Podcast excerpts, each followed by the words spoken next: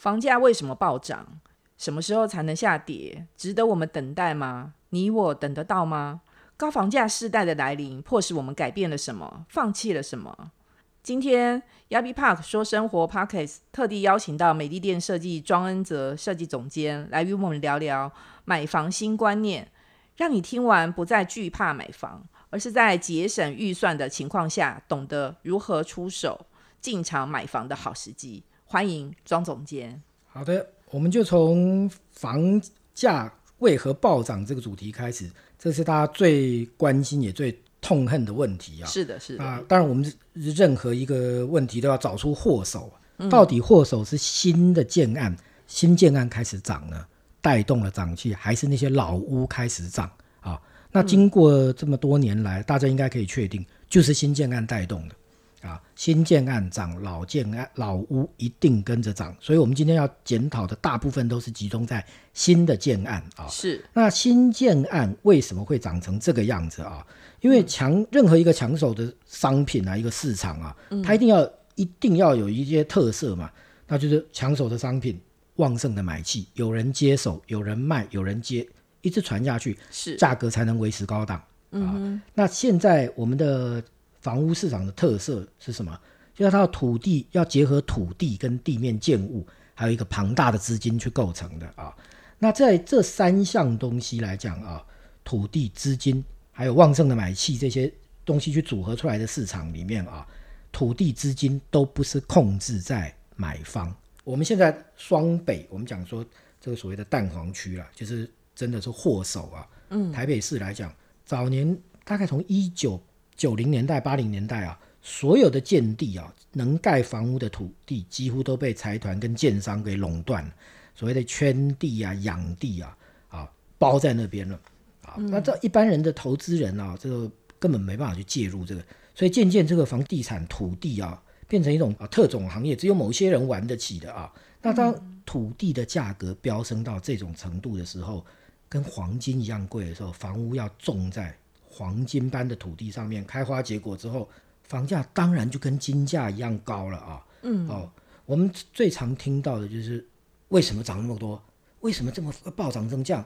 你只提出疑问的时候，卖房屋的他会直接就告诉你说，因为土地取得成本很高啊，建地都已经几乎绝迹了啊，当然会贵啊。他意思是告诉你贵在土地啊。嗯，那我们常在云林。盖一栋房子跟在台北市盖一栋房子的建筑成本几乎是一样的。嗯，好，那差价五倍在哪里？从哪跑出来？土地成本是啊，所以这个时候所有的建设公司销售的一方都会告诉你，因为土地贵，好像土地不是他不是他弄来的，嗯，天上掉下来就是他买来的，他养出来的啊，所以他们这是一种卸责的说法了啊。嗯，那其实再来一个问题就是说资金。为什么有这么多资金会去涌？哪有那么多钱跑进去？哪来的钱呢？啊，这市场有多庞大？那因为现在的低利啊，银行的利息非常低，然后加上建商他拿一片土地跟一个开发案去融资非常容易，他可能可以用个一片土地加上一点点现金，他就可以贷到十亿、二十亿开始开始盖房子啊。嗯嗯。那所以这个低利的情况下，又造成财团的游资过剩啊。财团有很多钱，我们正常讲说应该存在银行的吧？对，利息那么低，它没有用了啊，它拿出来运用啊，这就我们不要讲闲钱太多，就叫做热钱嘛。热钱不断的涌入啊，然后这个他们涌入这个市场，是因为这个市场的土地房屋的投资相对风险是很低的啊，反应很慢的，所以他们敢投资进来。是。钱一直流进来，不断的流进来，资金一直涌入的情况下，建地又被垄断，这些条件全部结合在建商的手里、财团的手里的时候，这么肥沃的土地就会养出这种怪兽了。我们叫做库斯拉，嗯，啊，现在的财团就是库斯拉，建建商结合起来就是形成一个巨大的库斯拉啊。嗯，那我们讲任何商品被少数人垄断的时候，不可能出现合理的价格了。怎么可能会有一个卖方的市场，它会主动降价？这根本是天方夜谭嘛。嗯，那我们现在只能期待这些建商啊，啊，财团是不是有一点良心，替年轻人想一下啊？其实我们刚才在提到的天方夜谭呐，是，这也差不多了啊。嗯，啊，因为嗯，看那个电影《库斯拉》，嗯，根本没有眼泪，哦，就就就就生吞活剥，就是这样子这样子啊。所以，那当然我们要讲说，哪来除了资金以外，有那么高的买气吗？真的有人买吗？我们常常说什么建案推出来玩销，玩销的意思就是一间不剩，不剩，对，卖光了。一户三千多万、五千多万，四十几户瞬间卖光，有这种事吗？真的有，嗯，哦，那为什么？因为这么多人呢，他们敢转入这个市场去投资。我刚刚讲，除了建商财团之外，还有一批人是平常有闲钱、有余钱在投资的人，投资在不是在投资在房地产，他们投资在股票啦、期货啦、一些金融债券上面的人啊，嗯，他们看到房地产这样子飙涨暴涨。而且获利很高，又很这市场相对安全的时候，他们开始把资金往这边流动。嗯啊，那开始往这边这边流动的话，因为保值性很高嘛，他以前看着他的存折，现在他看着他的手上好多张权状啊，东一张西一张啊，这就是政府为什么要打房的原因了啊。嗯啊，那些人甚至玩上瘾的，我认识的人，他开始去贷款。把他手上的房子拿去贷款，再玩第二户、第三户，这样为什么他敢这样子操作？是因为利息非常低，贷款的利息也低，是，所以他可以涨价的差价可以弥补这个利息部分，所以他完全不在乎嘛。所以低利带来的一些问题啊，其实这个也是我们要检讨的地方了啊。嗯嗯，因为像我朋友，他就是在桃园那个时候，他有买过一间预售屋，而且那时候他是跟家人一起买的。对，然后他买预售屋之后到新城屋，我据说他应该是还没到交屋的时候，他就把它卖了，转手就得了两百多万。然后他就跟我说，其实就是在等待的这一年半到两年的时间里面，他就赚了两百多万。所以说，这就可以想见，说其实投资房地产是一个大家都可以赚得到钱。您觉得呢？嗯，这种例子很多啊，在一个预售屋啊，从刚开始。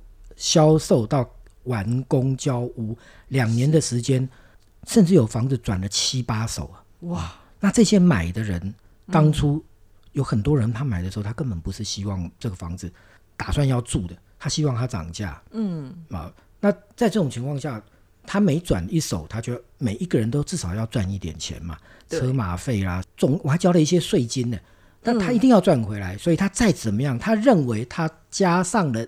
一瓶加上个几千块，一两万块都是赔钱在卖了，那就是他的底线，他不卖了，所以要接手的人就一直垫高，一直垫高，房价就有时候预售屋就是这样子被被垫出来的嘛啊，那这是一个不正常的不正常的消费行为啦，我们的预售屋市场不太健全呐，就像我们譬如我说有时候去订个便当啊，订个什么东西，我们不会希望说我刚刚在电话上跟你订的时候是八十五块，我来拿的时候变成九十五块嘛。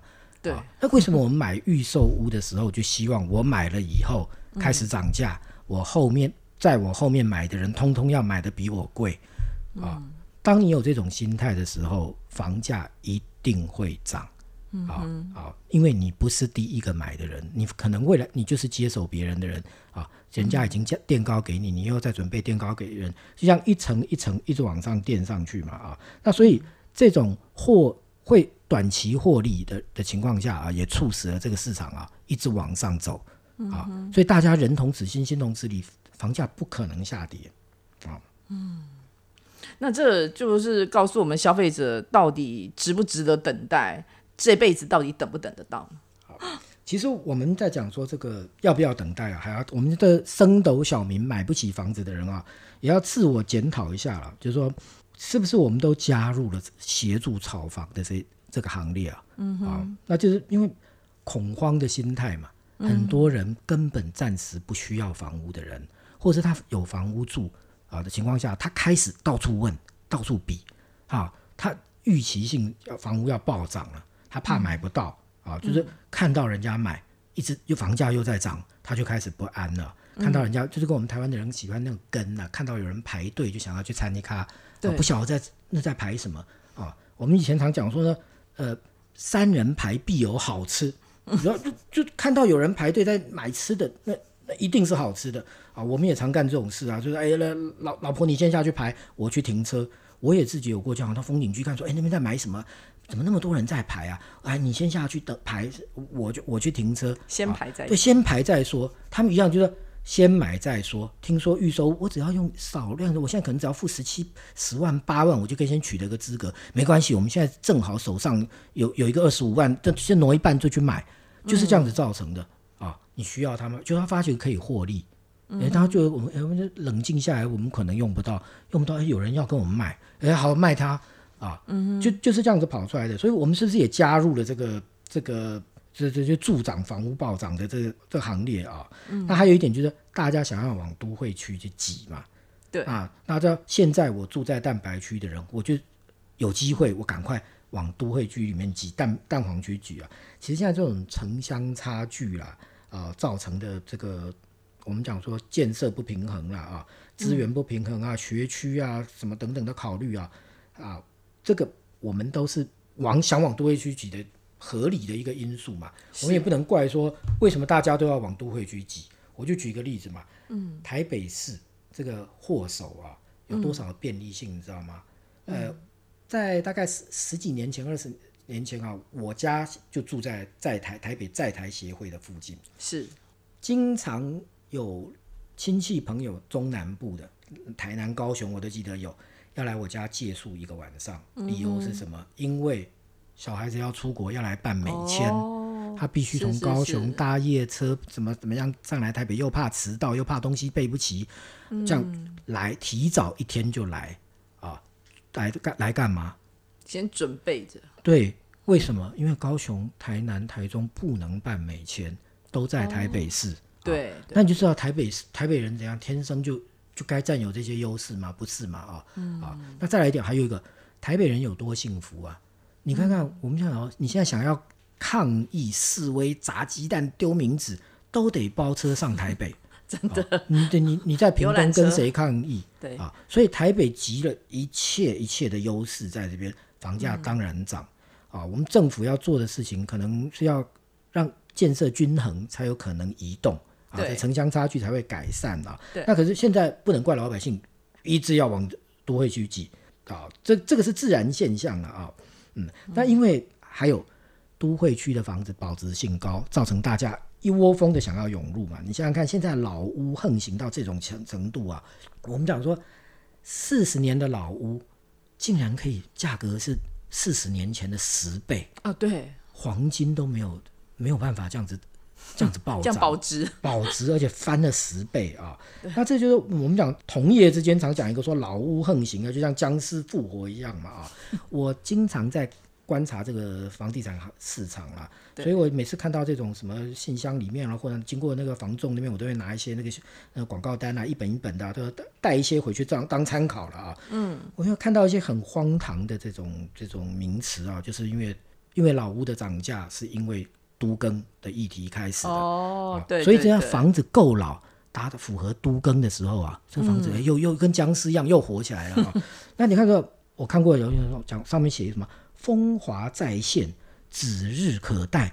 一看四十六年屋啊，那这这还有看过什么改建在即，希望无穷。嗯，你看啊，也是那种五十一年什么西门町什么的，哦，这这种都不知道。这我看过最强的一个案例就是啊，他什么都不写了，只写四个大字“都更极品”。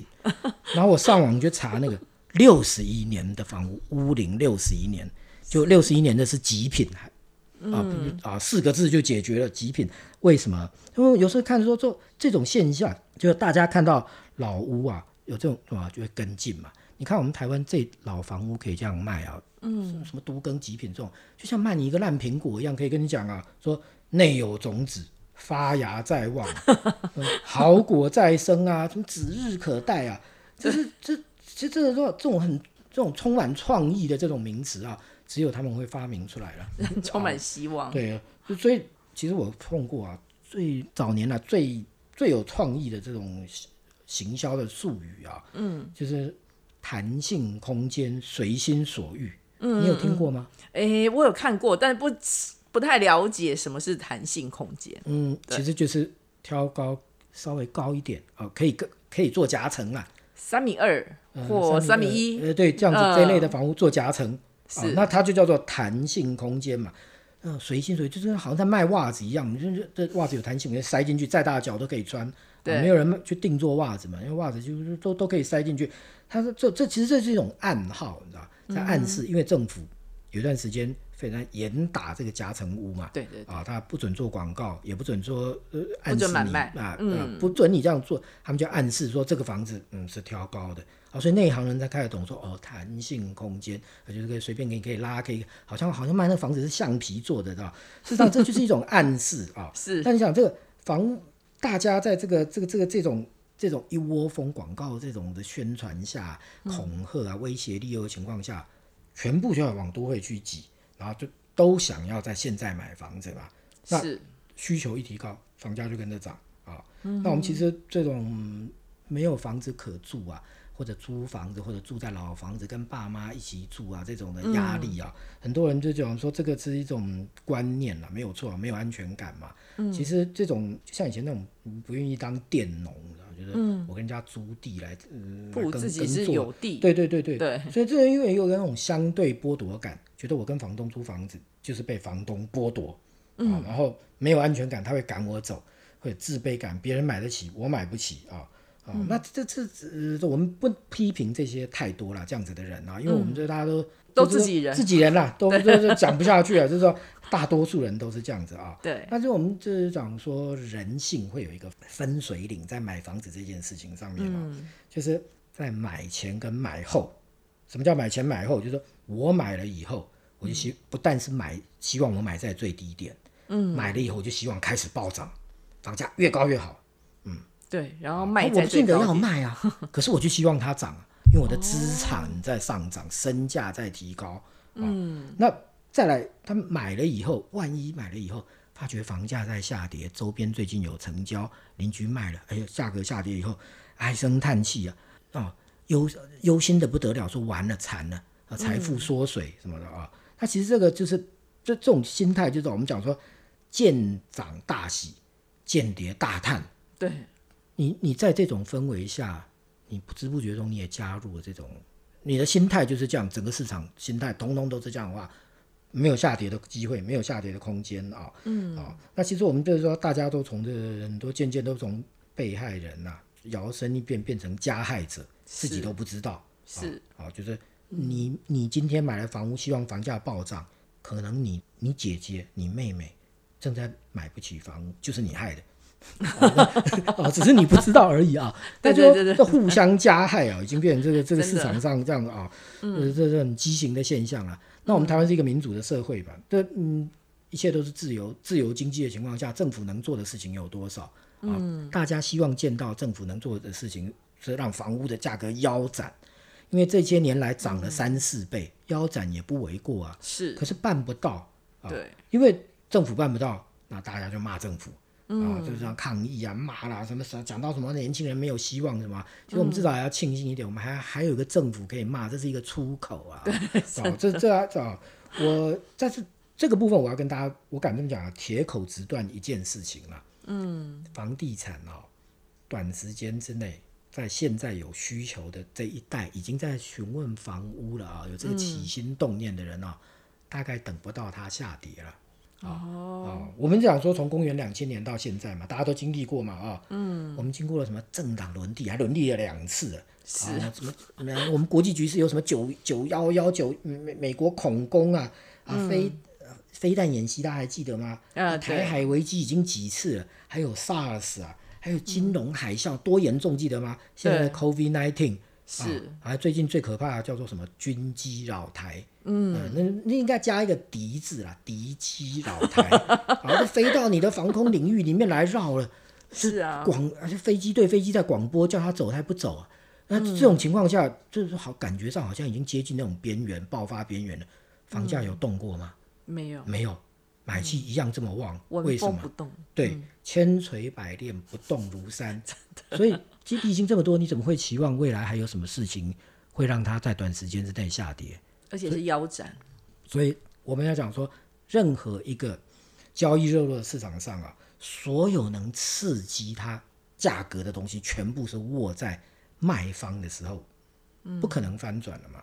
是那当还有一点最重要就是大家要检讨，当一个热络的交易市场中，所有的人都希望它的价格往上走的时候，持有者都希望它往上走的时候，怎么会往下跌？不太可能啊！对我，们要天平啊，不往中重的那边偏倾斜的话，没有道理啊，没有天理嘛。所以现在这些一切都是一个自然现象。不过这个世代的人哦，可能会失望，要期望它叠叠价啊、嗯，可能是会失望，可是他没有到绝望。我们下面还会有一些可以补救的方式，嗯，就是刚刚有提到说高房价世代，啊是的。我们要怎么样去去买房屋啦，去省钱啦，啊，把钱花在刀口上等等的啊，啊，那重要的是说我们在现在的高房价世代上面啊，事实上我们的很多行为啊都被改变了，只是我们自己没感觉而已，也很多应该有的东西都被放弃掉了啊，嗯，大家没有什么感觉。事实上，我们现在讲说最明显一个例子就是，现在这个高房价的时代，大家都扩大贷款，然后也就是扩大了负债。是啊，未来的负债当一辈子的巫奴。嗯那你要想说，银行已经渐渐的转变成你的房东了，是啊，把房子租银行租给你，你是抵押给他，啊，房子的所有权设定在银行手里，所以你是在你在付的钱有大部分是在付利息，利息就是租金是啊，，你付了啊，你去租房子还不必付付本金呢。嗯，对我跟你讲，我付了钱，我跟你借房子来住，因为你帮我，好像你帮我把房子买下来啊，租给我一样啊，差不多是这样。那其实这这中间有一个很矛盾、很可笑的资金流动啊，就是银行的钱哪来的？银行的钱是存款人的存的钱，啊是存款人甚至包括你，嗯，我在中间，大家大家怎么样，再怎么样去房屋去贷款，家里面也会有至少有一个一二十万的存款要应急嘛。是啊，你把你的一二十万放在存银行里面当存款，他把你那个一二十万再加大一点，再借给你去买房屋，然后跟你收利息啊。银行本身不是一个盈利事业，它所有的钱都来自于存款户。嗯啊，事实上银行啊这些钱这些钱来自于民间，他要借返回借给民间，然后收取利息。是啊，那你说第一例啊，银行这个是这是不是日子很难过？不会，因为大家扩大了负债，帮银行自动解决问题啊，负债啊，所以银行钱都借出去，借的借贷的比例很高。是是是，啊，那就等于叫说薄利多销了。嗯，啊，就就就用这这种境来讲啊。嗯，那你看我们现在我们这个房价这么高啊，造成的社会问题是什么？我们讲应该讲说是应该是一个伦理问题啦，就是大家晚婚啦、不婚啦。对啊不生小孩啊不生小孩啦，少生小孩啦。过去这些年轻人都还是一个理由啊，你催他结婚啊，催他干嘛啊？要替未来打算啊，但是不要乱花钱啊。他会讲说啊，房价那么高啊，我也买不起什么啊。刚开始是理由啊，那现在渐渐变成就所有事情都拿房子来当借口。对，没有啊就没有钱，我我我不用努力了啦，我也不不我他连想找个好工作，说那么努力干嘛？我再努力什么？我我不吃也不喝不拉三十年，我我也不过能买一个小套房，嗯，啊，就变成所有的理由了啊啊！你看，像我们这个现在很多年轻人，他想要成家，想要所谓的成家立业嘛，对。他想要房子、孩子，生个孩子，买个房子，生个孩子，结婚了，嗯，那这这个我个人的认为啊，这是这个少子化啊，是这个高房价。高房价带来最大的危机啊，这真的是是很严重的问题啊。那我就常常想说，那为什么年轻人的想法会是房子跟小孩子小孩要择一呢？为什么不是房子跟车子择一呢？因为养养小孩花费高对啊、你想两一一个月两万两万块养小孩，你不养小孩了，一个一年多二十几万，哎非常好用哎。嗯哦，所以所以这个也是一个衍生出来的问题嘛。那现在我们的社会现象已经是常在警告说要进入老年社会。嗯，事实上台湾已经进入老年社会了是啊。大家感觉说，你常看电视吗？你看电、电电视上打开来，全部是在卖补品的、卖药的、钙片，嗯哎卖卖卖什么营养食品的，全部都是针对老人，几乎都是啦啊。像那个什么，你看我们讲说吃抗老的啦，吃什么眼睛的啊，吃膝盖的，吃脚麻的，吃健忘的，吃白发补钙的、补铁的啊。我每次看到这种的，我就我就开始想说，有这么多人在吃吗？台湾是老人国、病人国吗？嗯，事实上，对不对？已经暗藏着台湾的这种国安危机，你知道？就常有人讲说没那么严重，事实上真的是一个很严重的真的问题蛮严重啊。啊嗯，那我们还提到提到一个说，现在大家不生小孩、少生小孩啊，也是这样子衍生出来的问题。再产生了另外一个问题，就是他们开始觉得财务比较自由了对，啊。不生小孩的我不，养小孩，不想少生小孩的话，嗯，我的钱可以挪做其他其他的运用嘛。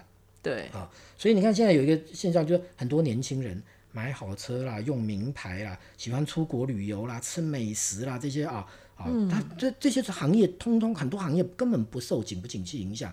你看，那进口车市场啊，旅游市场啊，在 COVID nineteen 之前的旅游市场啊，啊，你看台湾现在以前我们看看什么啊，对，我们以前看看什么美非凡美食大报道啊，哎，就就就就赶快跑看就近啊，每到一个地方就参考一下，吃一吃就满足了。对，现在不是一定要米其林啊、必比登啊，哦，什么要几星的呃去吃吃看，因为有余钱有闲钱。嗯，好，那那买进口车越来越年轻化嘛，因为这是很容易炫富，因为门槛很低。嗯啊，因为他不别人不知道你有你住的怎么样，你的工作怎么样，你的家庭怎么样，可是看到你开一台名车，是，就认为你非常成功。嗯啊，所以这这也是一个比较门槛比较低，比买房容易低了，比生小孩容易啊，就往那边去移动啊。所以很多的我们现在社会上的这些流这些资金啊，这些花费啊，都是从原本应该要生养小孩的这部分啊预算移过来的啊。嗯哼，这部分我们可以再补充了啊。是啊那不过我还是要再提醒大家一下啊，说我们大家一定要认真的去思考一个问题，就是啊，我们现在这个高房价带来对这个社会的这种影响这么巨大，说人口结构啦、消费行为啦什么这种，对吧？其实真正大家对家庭的定义跟观念都开始被颠覆啊，这才是最大的问题啊。嗯、我觉得这个比那个同婚法通过对台湾的那个冲击还要大。嗯、那所以我们大家要想想一下，同婚法要通过的时候，有多少团体啊上街去抗议啊，压迫政府啊，说不行啊，或怎么样？但是甚至台湾人类会要灭绝的样子。可是不生少生 对，的问题可能会比这个更严重。对，所以说我们可能就是在思考的范围之后，然后接下来我们可能就要看看有没有可能我们在买屋的时候，我们可以杀价，然后或者是透过买对房屋，让我们节省大笔的预算，改变我们的人生。那我们这一集的部分就谢谢庄总监给我们带来精彩的概念。那之后也会邀请庄总监来跟我们讲讲设计之于买房能不能改变我们的人生。谢谢庄总监。